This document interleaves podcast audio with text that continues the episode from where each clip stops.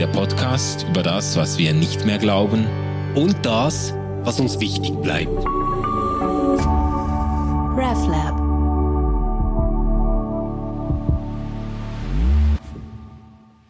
Hallo und herzlich willkommen zu der dritten Staffel Ausgeglaubt. Das ist die Staffel, in der wir uns die ganz großen Fragen vornehmen. Und ähm, heute kommt ein echtes Schwergewicht, nämlich die Frage, gibt es das Böse?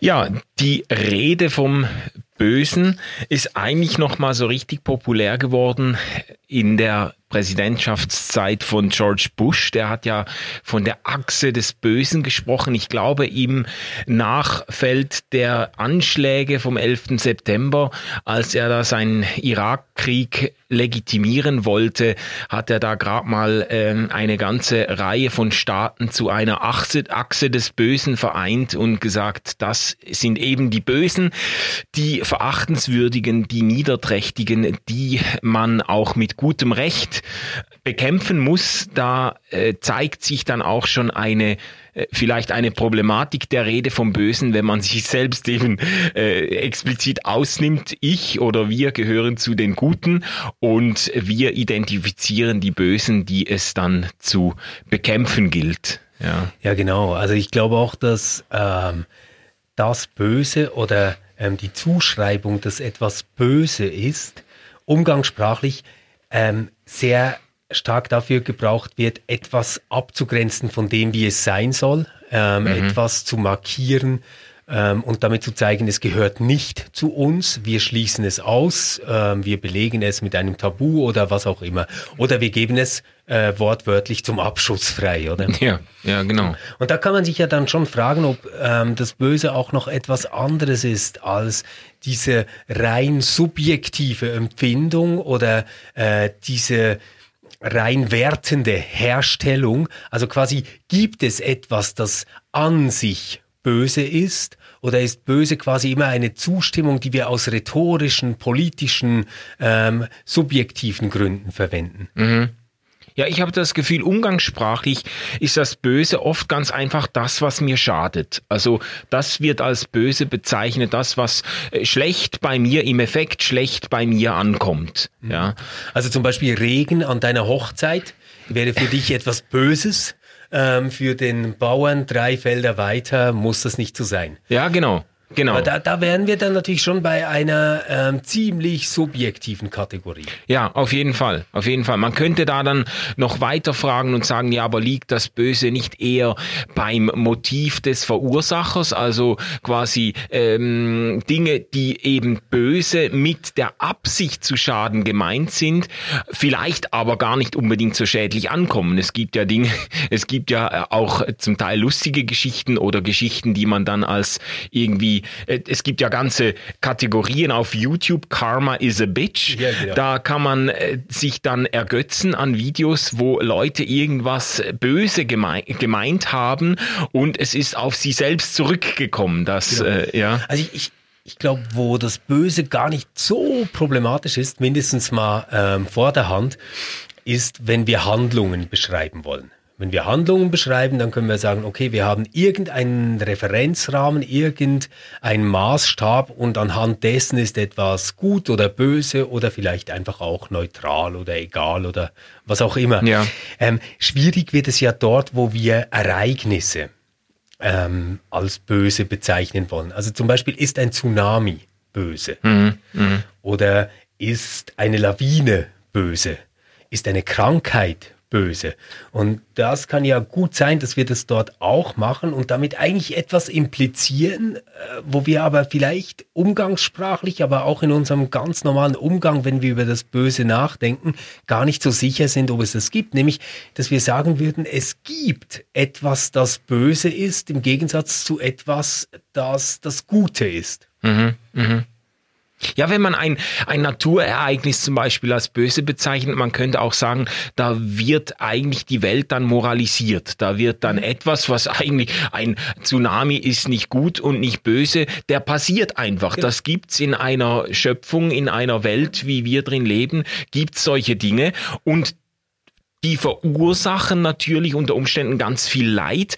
Ob sich das jetzt eignet, das als böse zu bezeichnen, ist die Frage. Gell? Es, es gibt ja also theologisch und philosophisch ist es ja eine sehr lang anhaltende Diskussion, was für einen Status das Böse eigentlich hat, ob es das an sich Böse gibt und so weiter.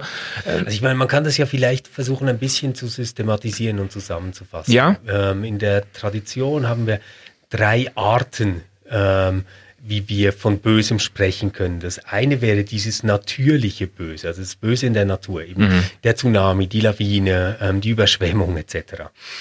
Dann ähm, gibt es das metaphysische Böse.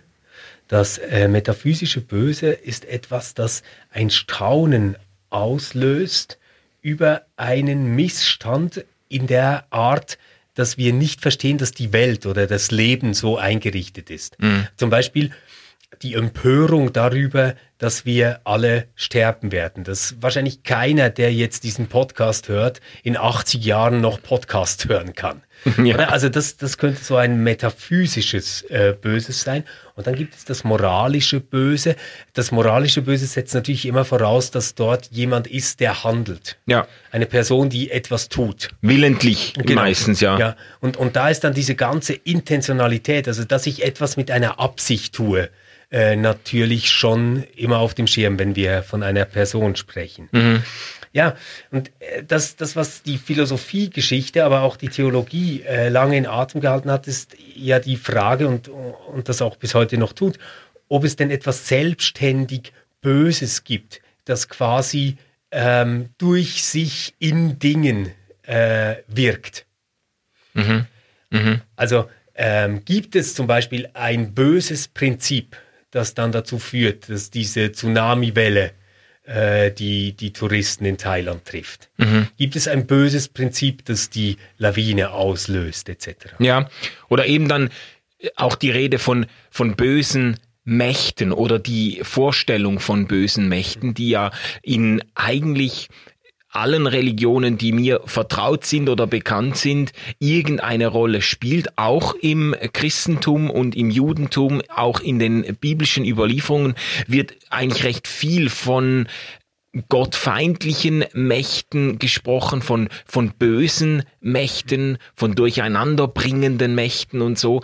Da hat man natürlich auch dann diese äh, Beobachtungen aus dem Leben äh, genommen. Also eben, da kommt eine, von mir aus eine Missernte oder ein Feuer äh, brennt und brennt die ganzen ähm, Vorräte nieder oder ein Erdbeben oder ein Blitzeinschlag und so. Und das wurde dann oft eben zurück geführt, ja, das ist von mir aus der, der Zorn der Götter, der sich hier ja. Entlädt oder das ist, da haben wir einen Gott böse, zornig gemacht und dann werden irgendwelche Opferleistungen erbracht, um ihn zu besänftigen und so. Also da ist ja schon diese, äh, wie würdest du das nennen, so diese religiöse oder metaphysische Aufladung dieses. Das ist eine Art Tun-Ergehen-Zusammenhang ähm, in der Beziehung zu Gott oder zu den Göttern. Mhm. Oder also, weil das Volk nicht gehorsam war, wird es jetzt eingenommen und ins Exil geschickt. Ähm, ja. Oder äh, weil deine Eltern Böses getan haben, bist du jetzt blind. Solche, solche Dinge waren ja en vogue. Also äh, Jesus zum Beispiel wurde ja gefragt, warum ist er blind? Genau. Hat, hat er genau. einen hat Fehler er gemacht? gemacht? Oder waren seine oder Eltern? Waren seine Eltern so. Die beiden äh, klassisch zur Verfügung stehenden Deutungsmuster. Ähm, Spoiler, oder? Er hat dann geantwortet, äh, weder noch. Das ist nur deshalb, damit äh, Gott hier seine Macht zeigen kann. Ja, genau. Äh, ich weiß noch nicht, ob ich die Antwort ganz super finde, aber ähm, lass uns doch vielleicht noch mal ähm, das, das Problem von einer anderen Seite beleuchten, ja? Es ist ja ziemlich trivial, wenn ich einen ganzen Götterhimmel habe, mhm. mir Böses vorzustellen. Ja? Ich kann dann sagen, entweder liegen diese Götter miteinander im Streit oder mhm. einer dieser Götter oder eine Göttin ist nicht besonders gut drauf äh, und dann lässt sie Blitze regnen oder macht andere furchtbare Dinge oder eine Gottheit hasst Menschen, eine andere liebt Menschen zum Beispiel. Also das ja, kann man sich ja alles denken. Da ist eigentlich dann die, die Ereignisebene auf der Welt oder so das, was wir um uns erleben, ist eigentlich wie ein Spiegel oder eine Konsequenz oder etwas, was abfällt von dem, was quasi im Götterhimmel passiert. Ganz da genau. finden Konflikte, Auseinandersetzungen statt, da gibt es Eifersucht, da gibt es böse Absichten und so weiter und die Menschen, die Welt wird quasi da mit hineingezogen. Ja, und, Ja. und wenn ich Missernten habe, dann werde ich kulturell irgendwann eine Gottheit, die für Ernten zuständig ist, äh, hervorbringen, oder? Kulturell. Äh, wenn ich jetzt eher in kriegerische Zusammenhänge verwickelt bin, dann werde ich bestimmt tolle Kriegsgötter haben. Ähm, da funktioniert das ja alles, weil es quasi eine direkte Korrespondenz ist zwischen Erfahrung und einem Himmel, den wir uns über der Welt denken. Ja. Also quasi der Hinterbühne, die wir da konstruieren. Ja, genau.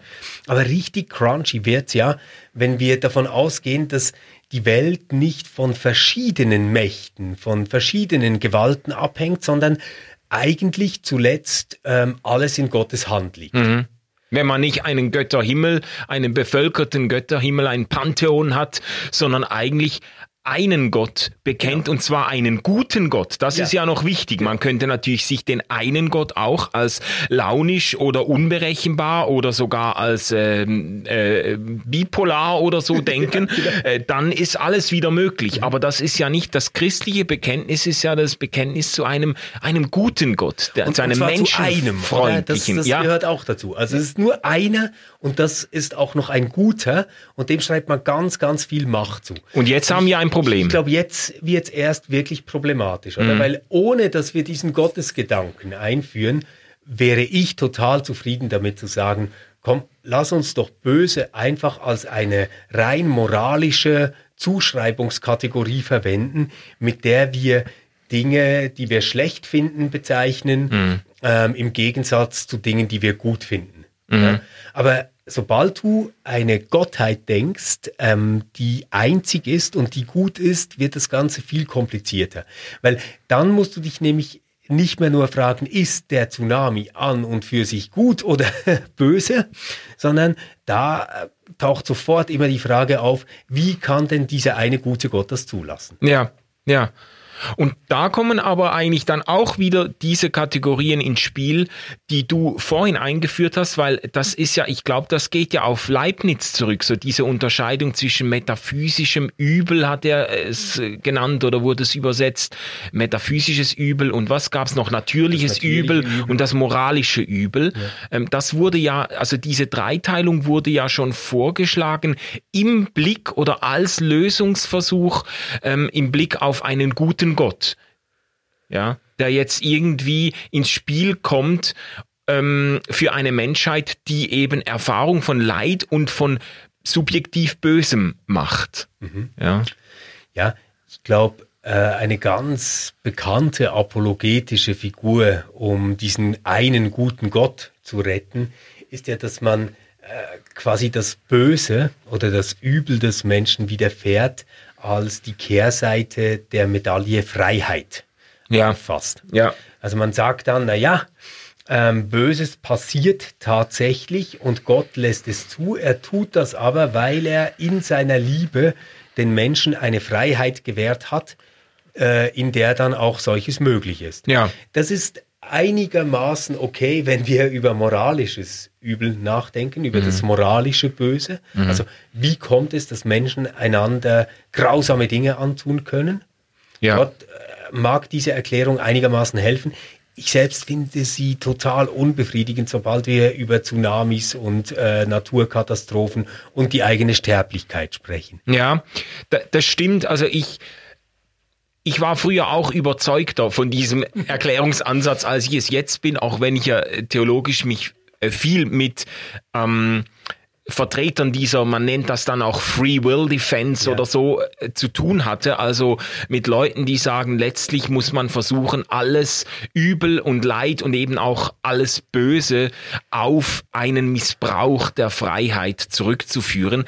Ähm, das stößt eben, glaube ich, außerhalb der außerhalb moralisch verantwortlicher Handlungen stößt das schnell an die Grenzen. Es sei denn, man würde jetzt so, es gibt ja diese Richtung der Prozesstheologie ja. oder Prozessphilosophie, die dann den Freiheitsbegriff halt wahnsinnig flüssig äh, handhaben. Also die sagen quasi, nicht nur Menschen haben auch Freiheit, auch ein Stein, jedes Atom, quasi da wird Freiheit also äh, irgendwie einfach als eine bestimmte Offenheit für verschiedene Szenarien interpretiert, dann äh, könnte man wieder äh, drüber diskutieren. Dann äh, genau, dann ist einfach Freiheit nicht mehr in einem qualifizierten Sinne gebraucht, wie wir das, wie wir das genau. denken, wenn man von einer selbstbestimmten subjektiven Freiheit oder, ausgeht. Und, und ja. ich glaube, das muss man sich schon klar machen, das ist ein verdammt hoher Preis. Also wir lösen dann sowohl den Liebesbegriff als auch den Personenbegriff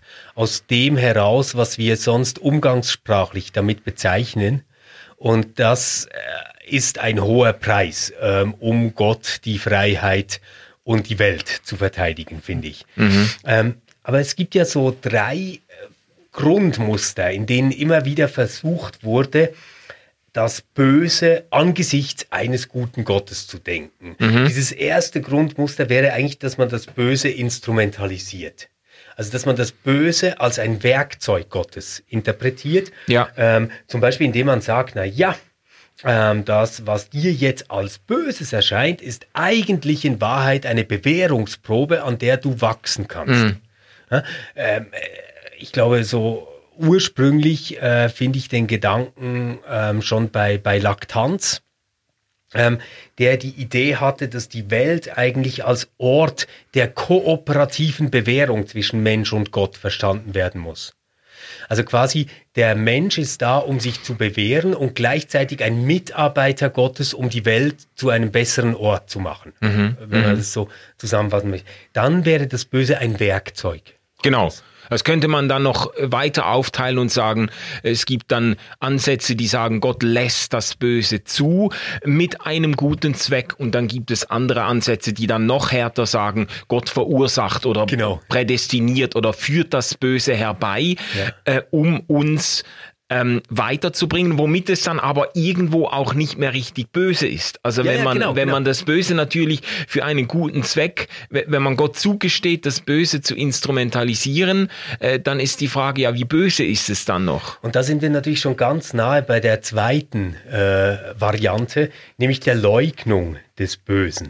Ja. Äh, Leugnung des Bösen kennen wir vor allem aus diesen neuplatonischen äh, Traditionen. Plotin ist da ganz bekannt. Und der hatte das Problem, er muss sich das so vorstellen, der geht eigentlich davon aus, dass alles, was der Fall ist, kommt eigentlich aus Gott, mhm. äh, so sagen möchte. Ähm, und, und Gott ist das eine gute, wahre, ewige. Ja. Und aus diesem einen guten, wahren, ewigen kann jetzt natürlich nichts kommen, das böse ist. Ist ja logisch. Genau. Ähm, wenn, wenn das einzige Prinzip, das die Welt kennt, das Gute ist, und alles Seiende eigentlich von dem ausgeht, dann kann es kein an und für sich Böses geben. Mhm. Und die Idee ist dann, dass dasjenige, was wir als böse erfahren oder als übel erfahren, ist eigentlich nur ein Mangel an diesem Guten, das letztendlich von der Distanz lebt, in der es von seinem Ursprung weg ist. Das war gerade für christliche Theologen äh, total reizvoll, weil man konnte dann quasi sagen, na ja, klar, der gute Gott ist das Urprinzip von allem, was ist. Mhm. Der hat alles gemacht, er ist tatsächlich der Schöpfer von Himmel und Erde. Ähm, aber wir sind in einem relativen Abstand zu ihm. Und zum Beispiel die Lawine, die runterkommt, ist in einem noch größeren Abstand zu Gott, ähm, weil, weil die sich noch weniger ähm, quasi qua Geist zu ihm verhalten kann oder kontemplativ seine Nähe suchen kann. Ähm, und deswegen erfahren wir das als böse, aber eigentlich ist das Böse nur eine Minderung von Gutem. Ja.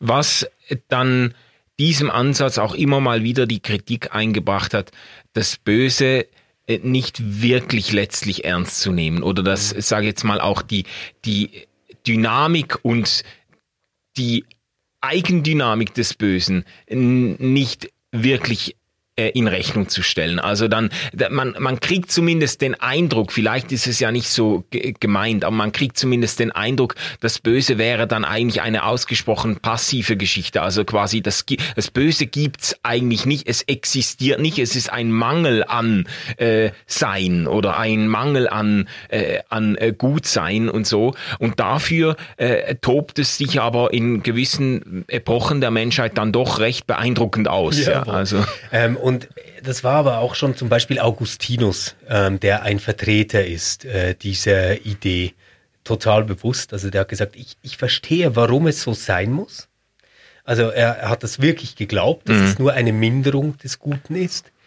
Aber äh, es hilft mir nicht, die Mutter zu trösten, die ihr Kind verloren hat. Oder? Ja, ja. das ist halt dann schon die Frage, was, äh, also ob man quasi die Welt noch versteht unter dieser Prämisse. Ich, ich finde, ja. es gibt tatsächlich Fälle, wo mir das total einleuchten würde. Zum Beispiel schlechtes Wetter. Da könnte ich sofort sagen, naja, das Einzige, was fehlt, ist die Sonne, die scheint. Oder? Also, so, sozusagen. Ähm, aber ähm, wenn ich mal an deinem Sterbebett sitzen werde und du den Löffel abgegeben hast, dann kann ich schlecht sagen, naja, eigentlich ist das Einzige, was ihm fehlt, ein guter Puls. Es ist aber schön, dass du, dass du dich dann nicht mit einer so einfachen Antwort aus der. Das will ich nie, Manu. Das will ich nie. ja. Mhm. Aber ähm, was, was man schon zugeben muss, ist, diese Variante ist natürlich wahnsinnig schlüssig. Also wenn man wirklich von einem guten Gott her alles erklären will, dann ist die Leugnung des Bösen intellektuell mindestens ziemlich sexy. Ja, es ist aber auch ein einigermaßen elaboriertes philosophisches Konstrukt auch irgendwo. Also wenn ich das jetzt mal versuche, so einfach aus dem Bauch heraus so abzugleichen mit der biblischen Rede von vom Bösen oder von Sünde oder von äh, also äh, der das ganze Wortfeld, da äh, habe ich das Gefühl, da wird in den biblischen Erzählungen schon sehr viel mehr mh, äh, Gewicht und Ernsthaftigkeit aufgebracht, um äh, um das zur Sprache zu bringen. Da kommen Leute wirklich zerbrochen äh, äh vor Gott in dem Psalmen zum Beispiel, ja. weil sie eben äh, ähm, gescheitert sind oder weil sie äh, äh, Böses getan haben und so weiter. Und äh, da kriegt man zumindest nicht unmittelbar den Eindruck, es würde sich da einfach nur um einen Mangel an äh, dem Guten oder Optimum handeln. Ja, ja ich glaube auch, dass selbst Vertreter, die das so sehen würden, also jetzt wenn, wenn wir an Augustinus denken, mhm. der würde ja deswegen nicht sagen, es ist trivial oder egal. Er wäre auch kein Stoiker, der sagen würde, hey, deal with it, ähm, so ist die Welt. Mhm. Äh, du fügst dir nur mehr Schmerz zu, wenn du nicht in diese Kausalität einsteigst, sondern was, was, ich, was ich wirklich vermute, ist, dass letztendlich das Anliegen hinter dieser Position ist, wirklich dieses Gottvertrauen zu behalten oder das Vertrauen in das eine Gute ah, ja. Prinzip, das über all dem steht, was wir sehen und wahrnehmen. Mhm, mh. ähm, die, die dritte Variante äh, ist der Dualismus. Im Dualismus äh, ist ein bisschen so, oder? Wie, dass die Aufgabe gestellt bekommen, denke das Böse, angesichts dessen, dass es einen guten Gott gibt und äh, jetzt hast du deine Hausaufgaben nicht gemacht, musst aber in fünf Minuten abgeben und dann kommt dir die Idee, ich denke mir einen bösen Gegengott. dann, dann kann ich es auch erklären, oder? Oder, oder wie siehst du das?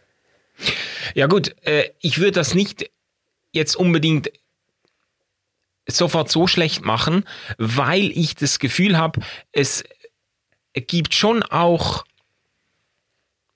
gute Gründe, vielleicht die Wirklichkeit dualistischer zu denken, äh, sicher dualistischer als jetzt in diesem augustinischen äh, Ansatz ähm, und dem Bösen so eine gewisse Eigendynamik äh, zuzugestehen. Und das wurde ja oft auch, also wurde oft auch theologisch so gemacht, dass man das so als ein, ein vorübergehenden Kampf oder eine Auseinandersetzung äh, Gottes mit dem Bösen verstanden hat, aus dem Gott selbstverständlich siegreich hervorgehen wird, aber ähm, äh, im Moment ist die Geschichte noch umkämpft. Also es gibt ja, äh, ich, ich finde das immer wieder faszinierend im Neuen Testament, auch diese Rede von den Mächten und Gewalten, die Paulus immer wieder beizieht, wo man wirklich den Eindruck kriegt, dass das kommt ja an ganz prominenter Stelle immer wieder, ähm, dass, äh, dass Paulus wirklich davon ausgeht, dass es, dass es veritable Mächte und Gewalten, gottfeindliche Leben lebenszerstörerische Mächte und Gewalten gibt, die sich da austoben. Und natürlich bekennt Paulus dann äh, Gott beziehungsweise Jesus Christus als denjenigen, der diese Mächte überwunden hat. Mhm. Ja, ähm, es ist aber auch irgendwo das Bewusstsein dafür da, dass ähm, wir noch in einer Auseinandersetzung stehen mit diesen Mächten. Von ja. daher finde ich das, ich, ich, natürlich so de, die Vorstellung eines Gegengottes, damit, damit riskiert man eigentlich alles, wofür äh, das Christentum letztlich steht, äh, wenn man, wenn man äh, wirklich so zwei gleichwertige ähm, Prinzipien annimmt oder so. Also so bei, bei Job haben wir diese Idee, dass Gott eine Wette abschließt mit dem Teufel. Mhm äh, ob Hiob ihm treu bleibt. Ja. Und der Teufel darf den Hiob furchtbar quälen und äh, Hiob beginnt zu klagen, aber er bleibt Gott treu. Mhm. Und das ist eine Idee, ähm, die jetzt wirklich von einer starken Gegenmacht ausgeht. Ja, aber man könnte natürlich da auch schon sagen, eigentlich ist das mindestens schon wieder diese Instrumentalisierung äh, des Bösen, die du anfangs erwähnt hast. Also Hiob äh, ist quasi, natürlich, der wird ein bisschen zerrieben zwischen den Fronten, aber Gott äh, instrumentalisiert eigentlich Satan letztlich, um äh, dem Hiob bestimmte Dinge zu lehren und ihn nachher äh, umso wunderbarer zu segnen. Ja, mhm. äh, und man äh, und, und der Satan tritt eigentlich eher so ein, als ein wie soll ich sagen, ein widerwilliger Dienstbote Gottes in Erscheinung. Ja, das ja. ist jetzt so die ähm, Lesart der Hiobs-Geschichte, die mit einer maximalen Freiheit Gottes und ähm, einer sehr geringen Eigenständigkeit äh, dieses Teufels oder des Satans rechnet. Ich glaube, das Problem mit der dualistischen Betrachtung liegt nicht darin, dass sie uns lebensfremd ist. Lebensfremd ist sie, glaube ich, gerade nicht. Na. Also wenn wir ähm, an Dinge denken, die Menschen tun, die wirklich furchtbar sind. Mhm. Äh, irgendwelche Mörder, äh, brutale Quälereien, äh, all, all das, was Menschen Menschen antun können. Mhm. Dann ist es überhaupt nicht absurd, äh, von einem Dualismus auszugehen. Das verstehe ich total. Ja. Das intellektuell Unbefriedigende an diesem Dualismus ist halt dann, dass ich die Welt nicht angesichts eines guten Gottes erkläre, sondern ich erkläre sie dann angesichts eines guten Gottes und angesichts eines bösen Gegengottes und sage dann quasi, wenn ich es formal ausspreche, es gibt eben Böses, weil es einen bösen Gott gibt, der Böses wirkt. Ja, wenn man das so zuspitzt, aber ich finde, also ich finde das schon ähm, gut, dass du das jetzt nochmal stark gemacht hast, dass es eigentlich im Blick auf die Wirklichkeitserfahrung sogar sehr schlüssig ist, so äh, ein, ein Stück weit dualistisch zu denken. Eben nach außen hingesehen, äh, politische Dynamiken, wirtschaftliche Dynamiken, wo man irgendwo den Eindruck kriegt, da gibt es, da gibt es äh, ganz viel äh, lebensförderliches und solidarisches und dann auch ganz viel ähm, uh, gieriges, geiziges, ähm, rück, rücksichtsloses und dann auch im Blick auf das eigene Innenleben, so mhm. die, die eigene Selbsterfahrung ist doch oft auch irgendwie ja. dualistisch, dass man, dass man merkt, ja, da sind, in mir sind ganz äh, gute, hehre Motive und dann ab und zu bin ich auch ein richtiges mhm. Arschloch und ja. dann, dann, äh, dann erfährt man so dieses, ich sage mal, diese Auseinandersetzung zwischen Gut und Böse auch ganz, äh, ganz äh, individuell psychologisch sozusagen. Genau, Luther hat ja an der Stelle dann einen Taschenspielertrick versucht. Der hat eigentlich versucht, auch noch ähm, dieses böse Prinzip auf Gott zurückzuführen. Er hat da vom Deus absconditus gesprochen, also quasi vom ähm, abwesenden, dunklen, abgewandten äh, äh, Gott Ja. und hat äh, diese Spaltung selbst noch einmal in Gott hineingetragen. Ich finde das die maximal unbefriedigendste und schlechteste Lösung, die ich kenne. Ja, da bin ich weil, bei dir. Weil dann habe ich irgendwie die Welt verloren und Gott ist jetzt auch noch Ja. irgendwie schizophren, oder? Genau, Also ja. das, das mag ich gar nicht. Nee, da glaube ich auch, da wird letzten Endes wird das Gesicht Gottes, das sich uns eigentlich in im Leben und ähm, Werk von Jesus Christus einigermaßen ähm, äh, klar zeigen sollte und als menschenfreundlich erweisen sollte, wird noch einmal zur Fratze verzerrt. Dann, dann, dann ist ihm eigentlich letztlich dann doch alles zuzutrauen. Ja, Aber wenn wir vielleicht noch mal zu Paulus zurückgehen, Ja. ähm, zu dieser Stelle, die du schon fast anzitiert hast. Ich glaube, das ist Römer 8, ja, wo er sagt, ähm, denn ich bin gewiss, dass weder Tod noch Leben, Engel noch Mächte, Mhm. Hohes noch Tiefes etc. Ähm, uns zu scheiden vermögen von der Liebe Gottes, ähm, die wir in Jesus Christus gesehen haben. ja, Ähm, dann könnte man ja sagen, dass er eigentlich nochmal einen ganz anderen Referenzrahmen anbietet für das, was man böse nennen könnte. ja, ja, sehr schön. Ich, ich versuche hier nochmal ein bisschen das, das Feld aufzumachen und das zu systematisieren. Wir haben also auf der einen Seite diese drei Lösungen, also Instrumentalisierung des Bösen, Leugnung des Bösen oder den Dualismus, den wir nicht restlos befriedigend finden können. Keine Ja. dieser drei Varianten. Wir haben auf der anderen Seite diese nicht theologische Perspektive auf das Böse, wo wir sagen können, das ist eine subjektive, eine pejorative Rede über Dinge, die wir in der Welt beschreiben. Ähm, und das, was jetzt vielleicht Paulus hier anbietet, wäre, wäre mein Vorschlag, ist der Versuch, Gott selbst als einen Maßstab einzufügen für das, was wirklich böse ist. Wenn ich das äh, so wiedergeben würde, dann könnte das quasi heißen, schau mal, es gibt Niederes, es gibt Mächte, es gibt Böses. Ähm, und das versucht uns zu trennen von der Liebe Gottes. Aber Gott ist gerade nicht darin ein guter Gott, dass es nichts gibt, was uns zu trennen versucht von Gott, sondern dass er uns ein Vertrauen geben kann, dass nichts davon wirklich zum Ziel kommt. Ja, das letzten Endes, das ist ja das quasi Bekenntnishafte an diesem Text, dass letzten Endes uns eben nichts trennen kann von der Liebe Gottes, auch wenn äh, Paulus äh, zuzugestehen scheint, das sind alles Mächte und Kräfte, die natürlich, ähm, ich sage jetzt mal, äh, ähm, äh, die natürlich uns die Liebe Gottes streitig machen wollen. Ja, Ja, und dann wäre das, was jetzt nicht umgangssprachlich, sondern theologisch das Böse ist, wäre das, was uns trennen kann von der Liebe Gottes.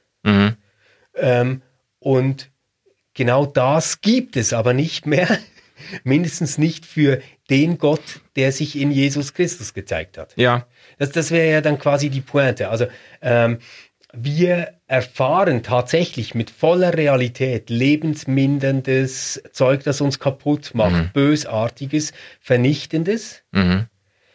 Ähm, und das ist die Wirklichkeit, in der wir stehen. ja, Und auf der anderen Seite ist aber die Wirklichkeit aus der Perspektive Gottes her nochmal genannt, wie wir sie vermuten durch das, was, was wir in Jesus Christus gesehen haben, ähm, die diese Gewissheit und Zusage ist, dass wir daran nicht untergehen. Ja, ja. Also letztlich ist es das, also habe ich immer mal wieder gesagt, weil mir das auch persönlich wahnsinnig wichtig ist. Äh, letztlich ist es so diese Gewissheit, ja, äh, es, es gibt Böses, es gibt auch Böses, das letztlich zu nichts Gutem mehr führt. Es gibt sinnloses Böses, das man nicht mehr beim besten Willen nicht gut reden kann und auch nicht gut reden sollte. Aber es wird nicht das letzte Wort haben. Das ist so ein bisschen dieses, dieses Bekenntnis von dieser Überzeugung der Liebe Gottes für uns her, kann man sagen, es gibt Böses und das kann sich austoben und das kann ähm, uns zutiefst nahe gehen und existenziell verunsichern und erschüttern und alles, aber es wird nicht das letzte Wort haben. Aber wenn du das sagst, dann muss es irgendwie nach diesem Leben weitergehen. Weil hier zerbrechen tatsächlich Menschen, Ja. die von sich äh, im letzten Atemzug noch sagen würden, da ist gar nichts mehr von Liebe Gottes. Ja. Da ist alles einfach nur kaputt. Ähm, ich habe keine Hoffnung. Da erreicht mich gar nichts mehr. Ja, und das ist ja auch ein bisschen die Problematik der Hiob-Geschichte, gell? So wie, wie äh, das überliefert ist mit diesem Rahmen, äh, wird das ja oft dann als Beispiel dafür genommen, ja, aber wenn man dann glaubt oder an Gott festhält, durch das Böse hindurch, dann wird man äh, doppelt und dreifach gesegnet, dann kommt alles mehrfach zurück und so, dann hat man dann, äh, ich weiß nicht, nicht mehr sieben Kinder, sondern 14 und äh, nie, wie viele noch und zwei Frauen und, und was auch immer. Also dann wird man, dann wird man dann mehrfach äh, belohnt in diesem Leben und ähm, das ist jetzt einfach definitiv bei ganz vielen Menschen nicht der Fall. Und das, ich, ich finde das aber auch seelsorgerlich, finde ich das sehr wichtig, das Menschen auch zuzugestehen und zu sagen, ja, es gibt wirklich äh, Biografien, die auf dieser Seite der Ewigkeit auf einem düsteren Ton enden. Ja. Genau, und das, deswegen äh, müsste man schon sagen, also wenn man einen guten Gott in dem allem denken will Ja. und, und glauben will, dann muss der die Möglichkeit haben, nach diesem Leben, das wir hier auf, auf Erden führen, uns so zu begegnen, dass er dieses Vertrauen wiederherstellen kann oder erfüllen kann oder bestätigen kann. Es steht halt eigentlich alles aus. Oder? Es sind, es sind alles Verheißungen, die wir haben. Es sind alles Bilder, die wir haben, wenn wir von der Auferstehung her über diese Frage nachdenken. Also wenn wir von Jesus Christus her über diese Frage nachdenken. Ähm, ob es einen guten Gott gibt, äh, wird sich dann zeigen müssen. Ja. Äh, aber in dieser Welt und unter dem, was hier zu sehen und zu spüren ist, ist der mindestens nicht als nur guter Gott äh, wahrnehmbar und vielleicht gar nicht anders glaubwürdig als durch äh, die Offenbarung selbst. Ja, ja. Aber ich finde es jetzt doch wichtig, dass man das abgrenzt von einer bloßen Vertröstung, weil man kann das ja doch ein Stück weit verstehen. Also dieser Gott, der Liebe ist und das letzte Wort behält, das ist ja etwas, das ist uns ja nicht völlig fremd. Es gibt ja viele Geschichten, zwischenmenschliche Geschichten, in denen sich genau das erweist, in denen Menschen zum Beispiel äh, unsägliches Leid, unsägliches Böses erfahren haben in ihrer Kindheit und zu einer, zum Beispiel zu einer Versöhnung kommen mit, mit denjenigen, die sie so gepeinigt haben und wo etwas, wo etwas daraus entsteht, wo man sagen muss, ja, das, äh, das Böse und Gewalt hat unglaubliche Kraft, wird aber dann überwunden oder, oder verzehrt oder äh, überboten von einer Liebe, die, äh, die schlussendlich eben größer ist. Also man kann, man kann das schon Das ist ja irgendwie dieses, denken. Äh, wunderbare ja. Martin Luther King äh, Zitat, oder wo er sagt, niemals wird Hass Hass besiegen, das kann nur Liebe. Ja,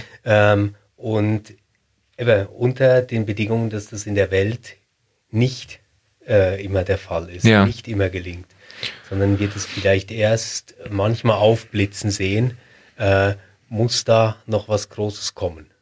Ja, genau, genau.